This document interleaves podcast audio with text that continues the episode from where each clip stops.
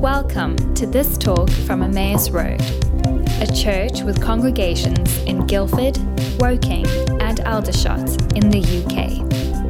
To find out more about who we are and what we're up to, please visit us online at emmausroad.com. So good to be here. First, uh, we're going to jump straight in the Word. Can we do that? Do you have your Bibles? Get them out. We're going to go to 1 Kings chapter 19. We're also going to go hang out in 2 Corinthians 2 just for a moment. Uh, first, it's just so good to be here. I, I just want to say this quickly because I want to get in the word, but absolutely love and adore Pete and Sammy. Just what, what God is doing through this church and around, really around the world, the testimony is just so encouraging, and uh, we're just so inspired. This venue, by the way, is amazing. I would reserve that box every single week. That'd be the box where I would reserve. That'd be where I'd sit, and I'd be like those old guys in the Muppets. I would just be critiquing. I'd be critiquing the sermon the whole time. I'd be like, yeah, I don't know. I'd be up to going, scripture, please. Um, John, can we jump in? Yeah? We got all the hellos out of the way. John chapter 10 uh, describes uh, pretty clearly what the job description of Jesus is and what the job description of the devil is, and that Jesus came to give life and life more abundantly. The devil came to steal, kill, and destroy. Jesus came to give life and life more abundantly. And the way that Jesus does that is he comes and he connects us to truth. As the truth, he brings truth. And, and when we are connected to truth, the Bible says that the truth will set you free. And as you step into freedom, you begin to experience this abundant life. But the enemy, the thief, the devil actually comes to steal, kill, and destroy. And the way that he does that is he wants to disconnect you from truth, he wants to lie to you. He wants to lie to you. The Bible actually describes him as the father of lies, and it says in one translation, it says that it's his native language, his native tongue is just lies. I would say it's, it's his primary weapon of choice. That if Jesus comes with truth to set you free, the enemy comes to lead you into bondage by lying to you and disconnecting you from truth. The reason why I mention this is that Paul in, in 2 Corinthians chapter 2, Paul doesn't write a ton about, about the, the, the devil. He's, he writes, his, Paul's writings are so full of this concept that, that we are in Christ, that Christ is enough, the work that Christ has done.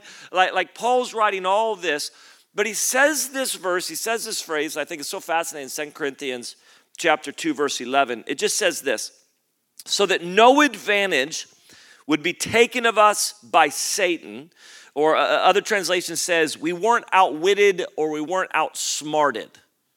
So that no advantage or we weren't outwitted or outsmarted would be taken of us by Satan. And here's why Paul is so confident in that statement.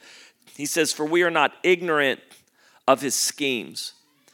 Paul says, Listen, Satan is, he, he has wanted to take advantage of us he has wanted to outwit us and outsmart us with the goal of leading us to a place of bondage, not freedom.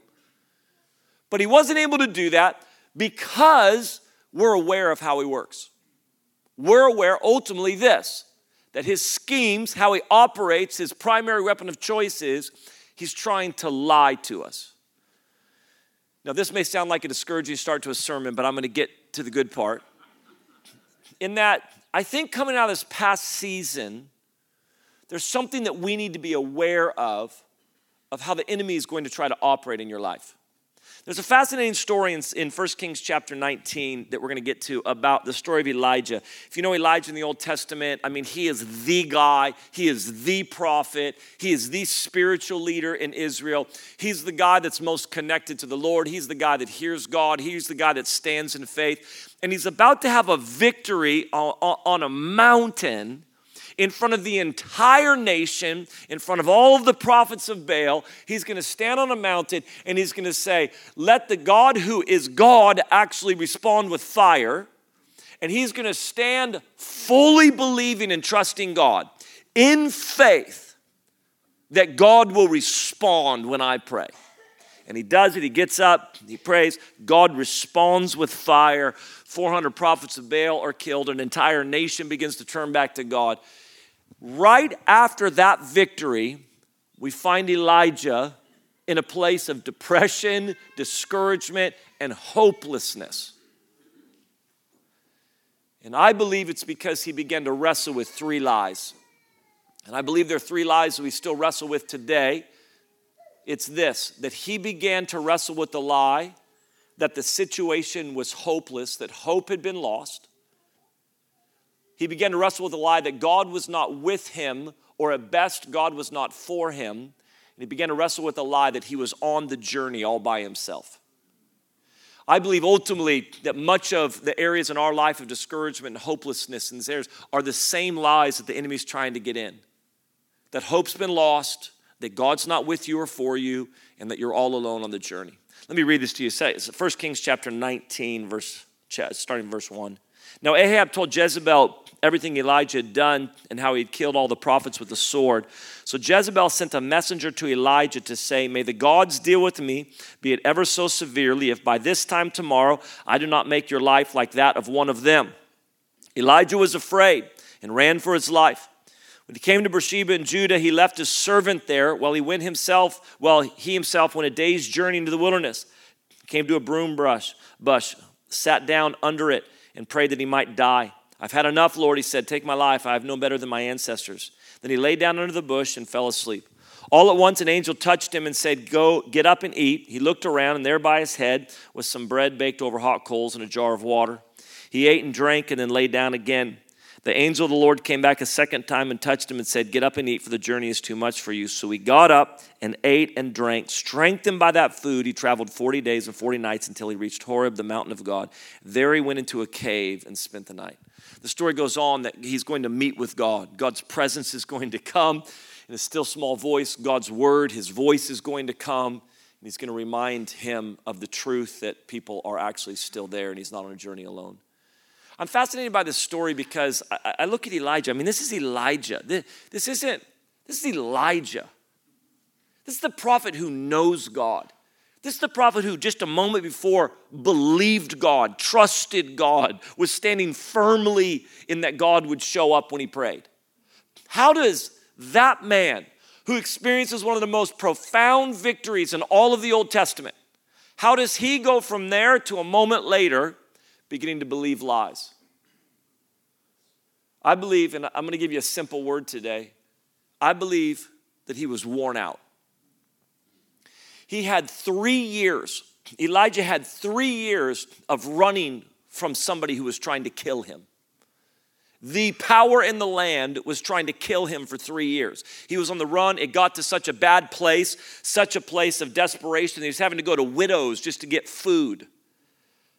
He's going and getting food from widows. But not only was he on the run, not being able to stay in the same place, but also an entire nation blamed him for their problems. He had prophesied a drought. The drought had happened because of that. Severe famine had hit the land, and everybody was in famine and, and, and miserable. And all of them blamed the, the, this troubler of Israel. They all blamed Elijah for this. If you can imagine this context, you haven't been able to sleep in the same place for a while, somebody's trying to kill you, you're on the run, and an entire nation thinks you're to blame and has a problem with you. I believe that that context where he comes in and finally sees victory, I believe he got to a place where he was worn out. And here's the reality when you are worn down and when you are wore out, you drop your guard in ways that you would not the day before, and lies that the enemy has been trying to get in find a foothold in a way they wouldn't the day before. I think this is something we have to be aware of. If you are just even a casual viewer of boxing, you would know that the strategy in boxing is keep your guard up.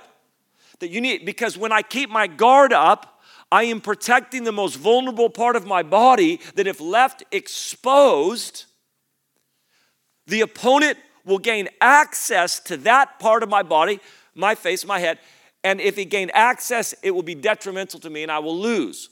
And so you'll see boxers actually consistently just even touching their forehead in the fight. It's reminding them keep your guard up, keep your guard up, keep your guard up. And when they drop their guard, they get exposed in ways that are dangerous. I want to, I want to talk about this, but I, I really believe that it, coming out of this past season, even in the season we're in right now, one of the things that the Lord is speaking to us so loudly is don't forget to guard your heart. It's amazing to me walking now almost 30 years as a pastor with believers, how much we don't realize what top priority is in our life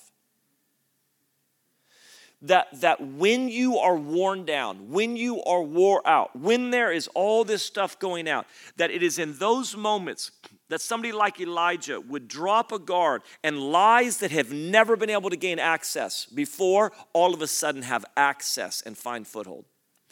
If you, uh, there, this is, we, we know this passage in Proverbs chapter 4, verse 23, it just says this. In the NIV, it describes it above all else, guard your heart for everything you do flows from it. In other words, Proverbs says, hey, what priorities do you have?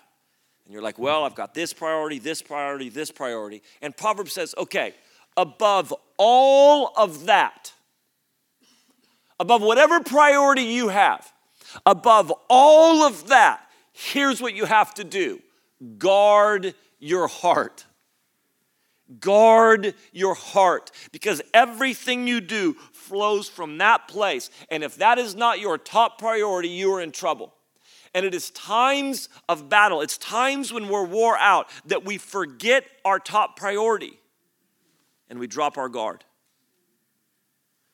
They have, if you've ever watched any type of war movie, you've, you've seen combat medics.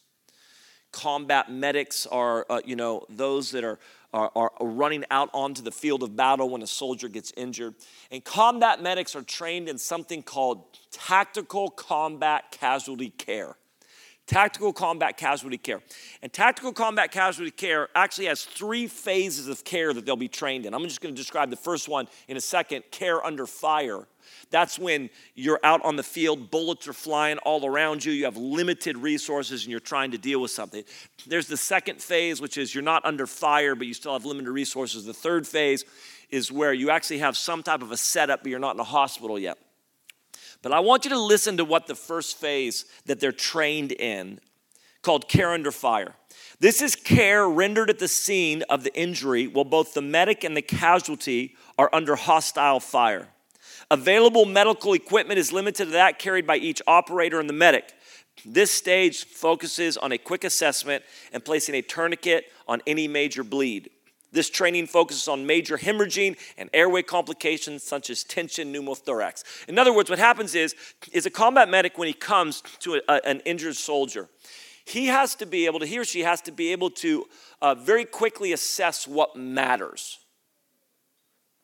Because if I come to Pete and he's been injured and, and he's got a sprained ankle, and I'm out there working on his sprained ankle, if he has a sprained ankle, but he's bleeding out, his sprained ankle doesn't matter. We'll get to it later. If I'm working on a dislocated shoulder, but he actually can't breathe, his dislocated shoulder doesn't matter. I have to make sure he can breathe. So, combat medics, while under fire, are trained to quickly assess what's top priority, what matters right now. Because there's things that don't matter in this moment, and there's things that do matter in this moment. Can you breathe? Are you bleeding out? We need to deal with those two things. Everything else we'll deal with some other time. And it is amazing to me how many believers, when they are under fire, when they are overwhelmed, when, when, when things are coming at them, they forget and they don't know how to quickly assess top priority above all else. Here's the only priority guard your heart, guard your heart, guard your heart, guard your heart. Top priority. And what I've seen again and again is this story where people that I've walked with who are firm and resolute and believe God, they experience maybe not all of it's an attack of the enemy. Sometimes it's just life that's overwhelming. Sometimes it's a trauma that happened. Sometimes it's just a, a, a long season and, and, and things that would have never gotten in before get in because they've just dropped their guard. I've seen marriages that have ended because lies that people began to believe. In the midst of overwhelming seasons, I've seen people leave the faith. I've seen people leave churches. I've seen uh, it, it, this, all this type of stuff. And, and it's like, we're like, I've walked with you for so long, but, but what you forgot to do was this guard your heart. Guard your heart. And we know how to quickly assess when we are under fire and when things are overwhelming. I've got one priority right now. My priority is this I've got to guard my heart. The enemy is looking. Paul, listen, we don't talk about the devil that much, you know what I'm saying? That we're not our focus isn't on him. But but Paul does say, "Oh, we're not unaware of how he works." He's trying to lie to us. And so we have to guard our heart above all else. There's a lot of reasons why at the end of the day. I mean, this is Psalms 91. It talks about his truth shall be our shield and buckler. Buckler is just like a shield that's strapped to your, to your, to your arm. Your, his truth shall be our, a shield and buckler. We, we don't worry about arrows because we have that. But that concept that that truth we begin to drop, and now lies have access. Uh, life sometimes sometimes we drop our guard because life just gets overwhelming uh, there's, I think there's a lot of reasons why at some level we, life just gets overwhelming and, and uh, just for sake of time, I'm not going to get into all this, but sometimes, actually, I'm going to tell you a dumb story. You want to hear a dumb story? Sometimes you don't have U-Hauls out here. Uh, I don't, what you, moving trucks, you know what I'm saying? Box moving trucks, U-Hauls. I, I say this, sometimes I think life just throws us cat in the U-Haul seasons. And uh, my wife, if you knew my wife, she's, she loves animals, big bundle of chaos and joy. And um, so we had just been married a few months, and we would go visit her family three hours away. And uh, they lived up on the top of this mountain. And when SeaJay, we got married uh, right in, in, at the end of college for her, university. So we go, and we would go, and she had gotten a cat in high school, Sal, this all white cat. She loved this cat. But we would come home on the weekends sometimes, and when she left home, her parents stopped taking care of the cat. And he just started living in the woods. And he would just live in the woods. And then we'd come home and he'd come out of the woods. I mean, just nasty, mangled, just nasty looking, just living off whatever. And, and my wife would love on him for a couple days and then we'd leave and he'd go back in the woods. Well, a couple, a couple months into this thing, my wife just said, Banning, I can't leave this cat here anymore. I mean, he's nasty looking. He goes, I can't leave this cat here anymore. We have to bring him home. I'm like, we live in an apartment. We can't have a cat. I called my dad. He said, I'll take him for a little bit. So I'm going to take this cat home. I, I, I made a covenant with my wife till like I'm, I'm for her. I'd been enjoying the fruits of marriage six months in. I didn't want to lose that. So I'm like, I'm like, um, I'm like, we're, we'll take this cat. We will take this cat. And so so I get in the U-Haul, and she's in another car, and I'm in the U-Haul, and I'm going to drive three hours home, and I've got this cat on me. His back paws are here, his front paws are on the of the driver's side window. He's like I'm kind of reaching over him to drive, and he is not meowing but screaming. I mean screaming. And I'm like, all right, I'm fine. I can do this. I can I can drive three hours with this. I love my wife. We're going to do this. We drive about 30 seconds down their driveway. We're about to go by, by her granny's house. We're about 30 seconds down the driveway, and I feel a gush of warm liquid go all over my lap. And this cat just peed all over me. And I'm like, oh, this isn't happening. So we pull over to granny's house. I'm trying to like somehow get some of it off of me. And her, granny, her granny goes, hey, I have, I just was at the vet the other day and they have like a temporary kind of travel cardboard box. Do you want it? I said, yeah. So I get it. It was too small, but I just shoved this cat in. I closed it up and I set it next to me. So now the cat's just screaming and it's just sitting next to me. I got pee all over me. I got a three hour drive ahead of me. And I'm about five minutes down the freeway. And all of a sudden, I'm not exaggerating this right now, all of a sudden, I smelled something that just started making me dry heave. It was like, it was, it was, I'm just like, oh, it was so bad. The cat had diarrhea in the box and was just thrashing around in there like like four years of living in the wilderness just came out you know it, I just drove home. It was, it was so bad. I just drove home with my nose out the window, pee all over me, cat screaming. It was just, and sometimes people are like, how's it going? And I, sometimes I just want to go, it's kind of a cat in a U-Haul season, you know. It's just I don't even know how to describe it. It's just it's just one of those seasons, right? Some sometimes it's that. Sometimes it's just life's overwhelming and there's a lot going on and there's there's unrest and there's problems at work and there's relationships and there's political stuff and there's all this type of stuff. Sometimes we drop our guard because seasons last longer than we think. I'm not going to get into this one. Sometimes we last because we just think a season's about to be over, and then we get to there and we realize it's not over.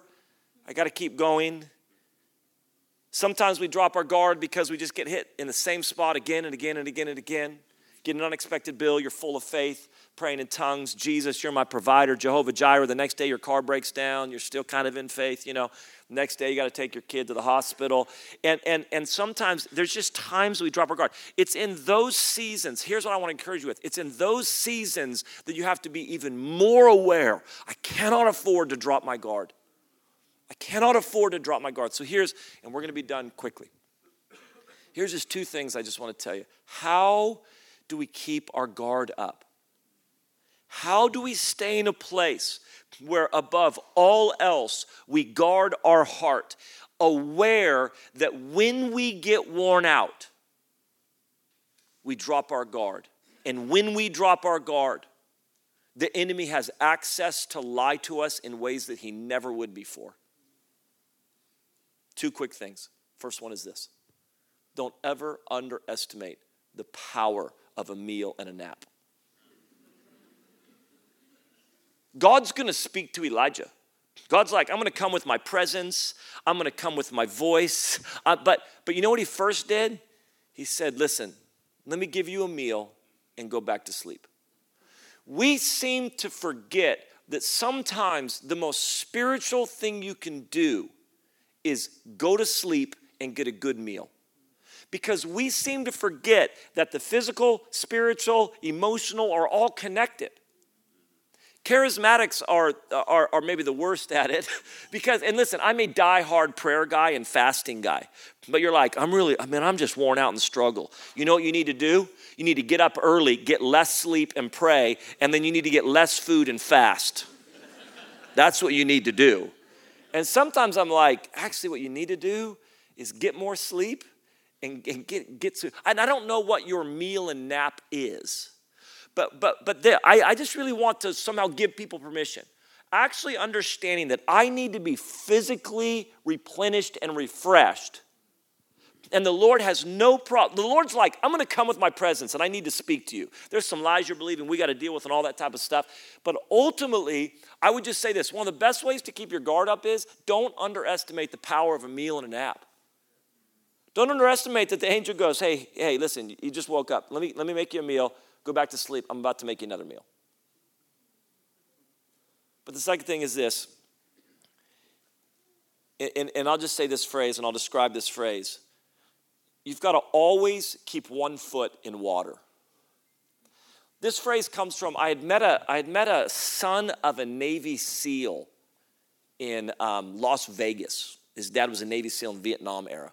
And he said, he, said, he said, Navy SEALs have a phrase, always keep one foot in water, which in essence is anytime they're in a battle, they always are connected to some sort to water. They always know where water is, and they always keep one foot in water. And the reason is, is because what separates Navy SEALs from all other special operation forces is their ability to thrive in water. Water in, in the nat- water is one of nature's most harshest and brutal environments.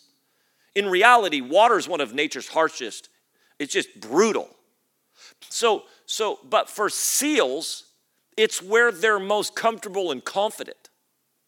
So, so they always keep one foot in water because if they're in a battle, it may be a level playing field here. But the minute I get into water, it's no longer a level playing field. The minute I get into water, whatever advantage you may have here, that advantage is now gone because I, because water is where I thrive. Water is where I'm most comfortable. Water is where I'm most confident. As believers, our, we have to stay in a place. I'm going to tell you the three things that you need to stay connected to. You always need to come keep one foot in water. And if you look throughout Scripture, the theme that you'll see is this: is that God releases courage to us. God releases truth through, to, through, to us through being connected to His presence, being connected to His Word, and being connected to His people. That when I get disconnected from His presence, when I get disconnected from His Word, when I get disconnected from His people, that this is when I am in trouble. And that, and that the goal is this, and I, I'm, I'm going to talk just quickly, and uh, the worship team can come back up. It, it, does the worship team come back up afterwards? Yeah, that's what we do at our church. This is how people know I'm, I'm done when I can tell them to come up. But listen, I, I could preach a whole different sermon on the presence of God. I could preach a whole different sermon on the Word of God. I, and this is what happened God comes with His presence to Elijah, God speaks His Word to him. Like uh, when you begin, if you're going to keep your guard up, I've got, I cannot lose connection with the presence of God. It's one of the reasons why actual church on Sunday, like I don't I don't believe that church just represents Sunday morning, but there is something about gathering with the people of God that just resets some things. Maybe I got a little bit distant from the presence of God this week, and I just come into a group of people that are in, in worship, and it just kind of reconnects me to that thing of just the presence of God, to hear the word of God. But the people of God, one of the main ways that God actually gives courage, one of the main protection sources for us is actual community around us. In fact, I would say this the people that have believed lies that I would never have thought you'd believe lies are those that get disconnected from community. The enemy is working overtime to isolate you and get you independent. Think about how crazy this is. Uh, Elijah left the guy he was with to travel a day in the wilderness to complain to God about how alone he was. I'm going to leave this guy and then I'm going to travel a day and I'm going to complain to God about how alone I am, how nobody's with me. It, it, when, when God's, Paul says this, this is the pattern throughout Scripture that we see is that God gives us courage through the lives of other people. He puts Moses with Joshua, and he puts Mordecai with Esther,